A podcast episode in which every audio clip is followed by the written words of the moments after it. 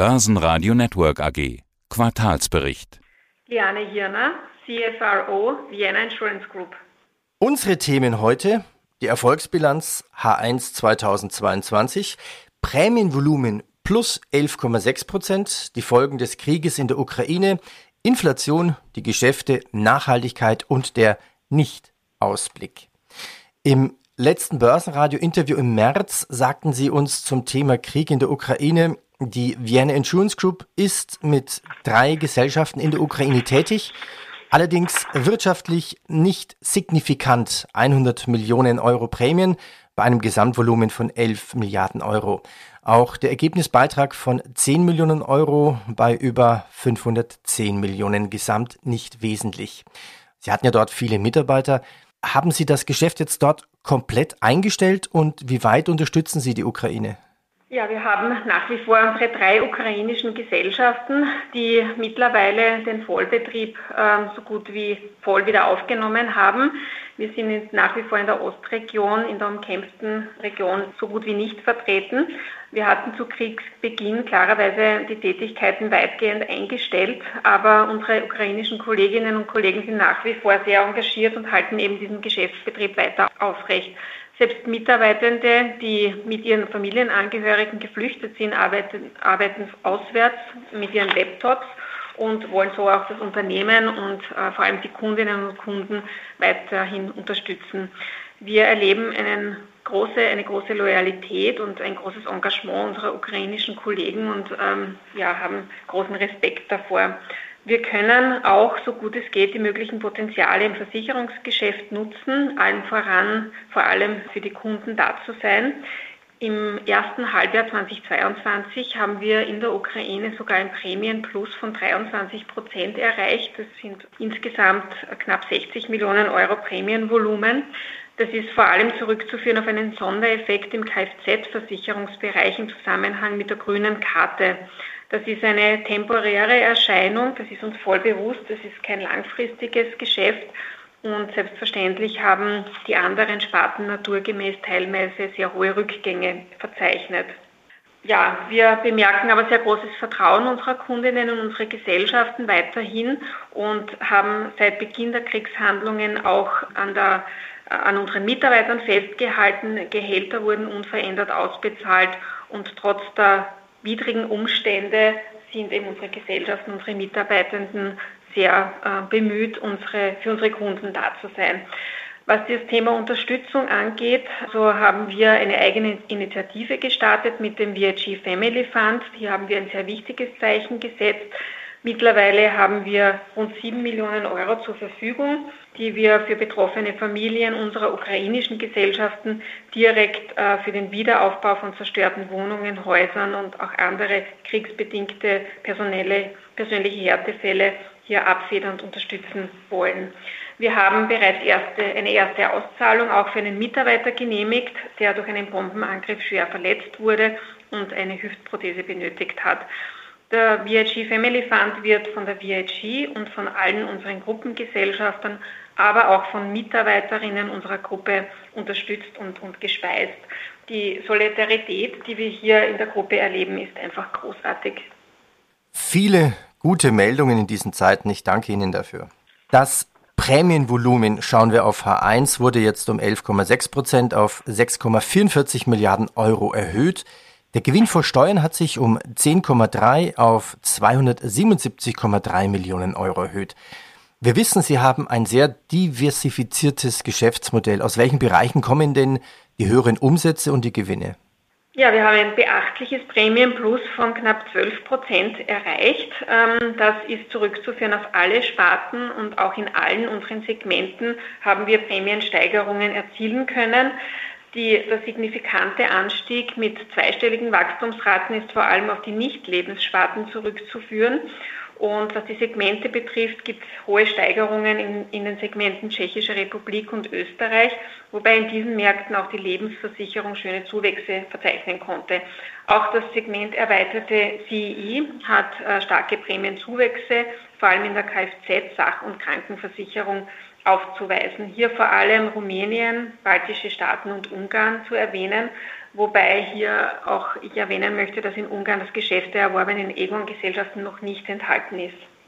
Die Solvenzquote der VIG-Gruppe liegt bei 285 Prozent, also sehr, sehr, sehr, sehr hoch.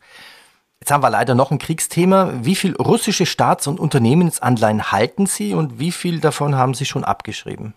Vielleicht zur Solvenzquote kurz, äh, die ist wirklich sehr, sehr hoch mit 285 Prozent auch weiter gestiegen, bezogen auf das Jahresende 2021, da war sie noch 250 Prozent.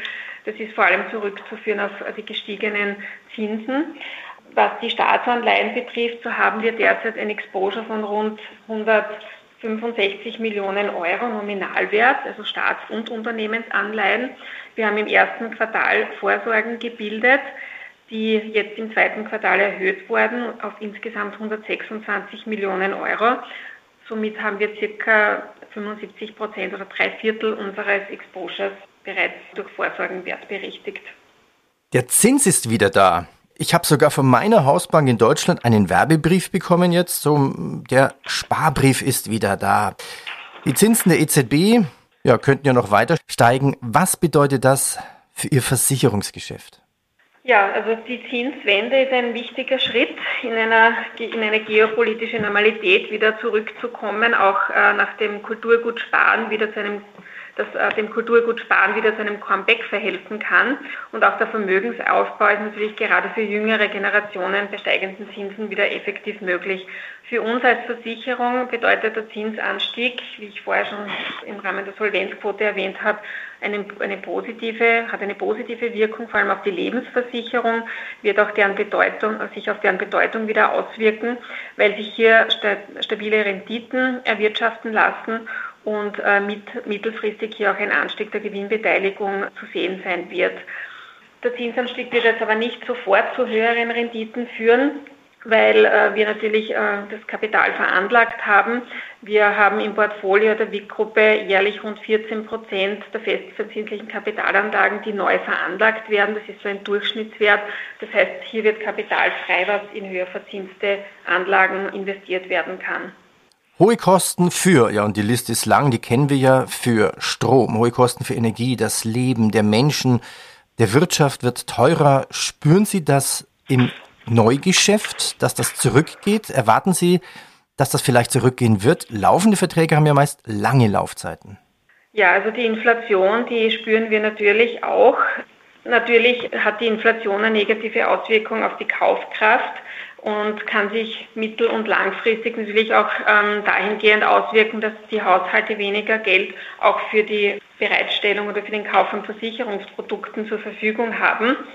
Aber wir haben im Rahmen unserer Strategie VHG 25 sehr viele Maßnahmen definiert, die auf die, auf die, auf die Kosten auch wirken, äh, insbesondere einen starken Fokus auf äh, dem Thema Digitalisierung, um hier auch der Inflation entgegenzuwirken.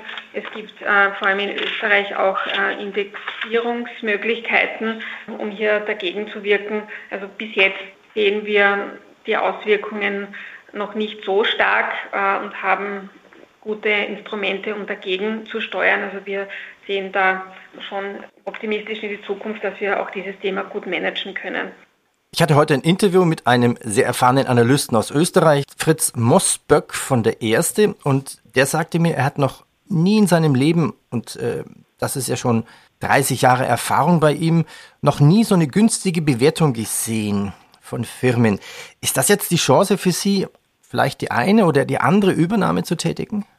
Ja, also wir haben in unserer Strategie ganz klar definiert, dass wir in unserer Region unseren Marktanteil festigen wollen und auch ausbauen wollen. Und zwar durch organisches Wachstum, das sieht man jetzt auch in, in, Prämien, in den Prämiensteigerungen, aber auch im anorganischen Wachstum. Das heißt, wir sind offen für M&A, haben auch die Kapitalstärke dazu.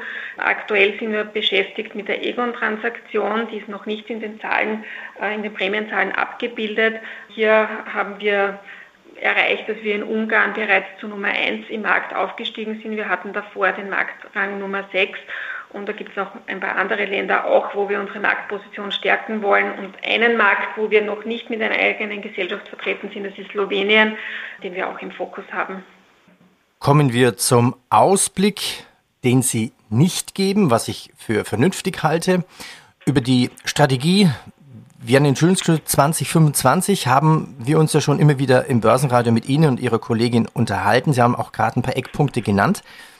Wenn Sie jetzt diese Strategie 2025 sehen hm, und Ihre Ziele, die langfristig sind, was hat Sie jetzt bewogen, dieses Jahr keinen Ausblick zu geben?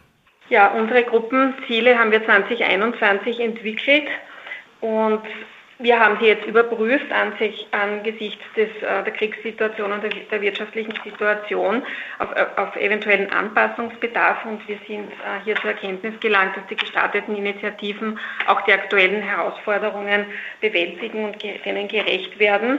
Dennoch äh, wollen wir keinen Ausblick geben. Es ist einfach die Unsicherheit noch zu hoch. Vor allem auch im Bereich der Kapitalmärkte sehen wir nachhaltige Volatilitäten und aufgrund der Unberechenbarkeit äh, der Kapitalmärkte sehen wir derzeit noch von einer Prognose hinsichtlich des Gewinns vor Steuern ab. Jetzt spiele ich noch eine kleine Trumpfkarte aus. Wir vom Börsenradio haben ja einen Nachhaltigkeitspodcast und auch mit Ihnen gemacht, schon drei Episoden. Die sind gleich auch auf Ihrer Startseite zu finden. Das zeigt ja auch, wie wichtig bei Ihnen Nachhaltigkeit ist. Was sind denn wichtige Projekte, wo Sie vorankommen möchten? Ja, also Nachhaltigkeit ist auch ein wichtiger Teil unserer VIG 25 Strategie, ein, ein wichtiges Gruppenziel. Äh, einige Beispiele. Wir sehen als Versicherung einen besonders großen Hebel in der Veranlagung und deshalb forcieren wir auch schrittweise unsere Investitionen in erneuerbare Energien und Green Bonds. Das Bestandsvolumen von Green Bonds hat sich bei Ende 2021 bereits auf 436 Millionen Euro erhöht. Das ist eine deutliche Steigerung gewesen im Vergleich zum Vorjahr. Wir haben auch im März 2021 als erste Versicherung eine Nachhaltigkeitsanleihe in Höhe von einer halben Milliarde Euro begeben und die ist bereits zu 80 Prozent für Investments in grüne und 20 Prozent für soziale Vermögenswerte verwendet worden. Für uns als VIG ist die Investition in soziale Vermögenswerte sehr wichtig. Das Thema Social im ESG spielt in unserer Gruppe auch äh, ausgehend von unserem Hauptaktionär seit Jahrhunderten einen ganz besonderen Stellenwert, äh, wo wir seit Jahrzehnten zahlreiche Aktivitäten umsetzen. Das jüngste Engagement beispielsweise geht in Richtung bezahlbares Wohnen. Das ist eine Beteiligung am österreichischen Startup, Startup äh, Grofuse. Das Unternehmen ähm, hat einen, ihren, seinen Sitz in Wien. Äh, es plant, baut und verwaltet Gebäude, wobei auf nachhaltige Materialien, vor allem Holz, geachtet wird. Automatisierung und Digitalisierung in diesem Bereich senken die Herstellungskosten, damit auch das Ziel erreicht wird, nachhaltiges und bezahlbares Wohnen für alle zu ermöglichen. Das ist ein Ziel, das wir mit unserer Beteiligung gerne teilen. Frau Hirner, ich bedanke mich recht herzlich. Ihnen weiterhin viel Erfolg. Kommen Sie gut durch das Jahr 2022. Dankeschön. Börsenradio Network AG. Quartalsbericht. Hat Ihnen dieser Podcast der Wiener Börse gefallen? Dann lassen Sie es uns doch wissen und bewerten Sie unseren Podcast mit vollen fünf Sternen. Vielen Dank und bis zum nächsten Podcast. Alles rund um Börse.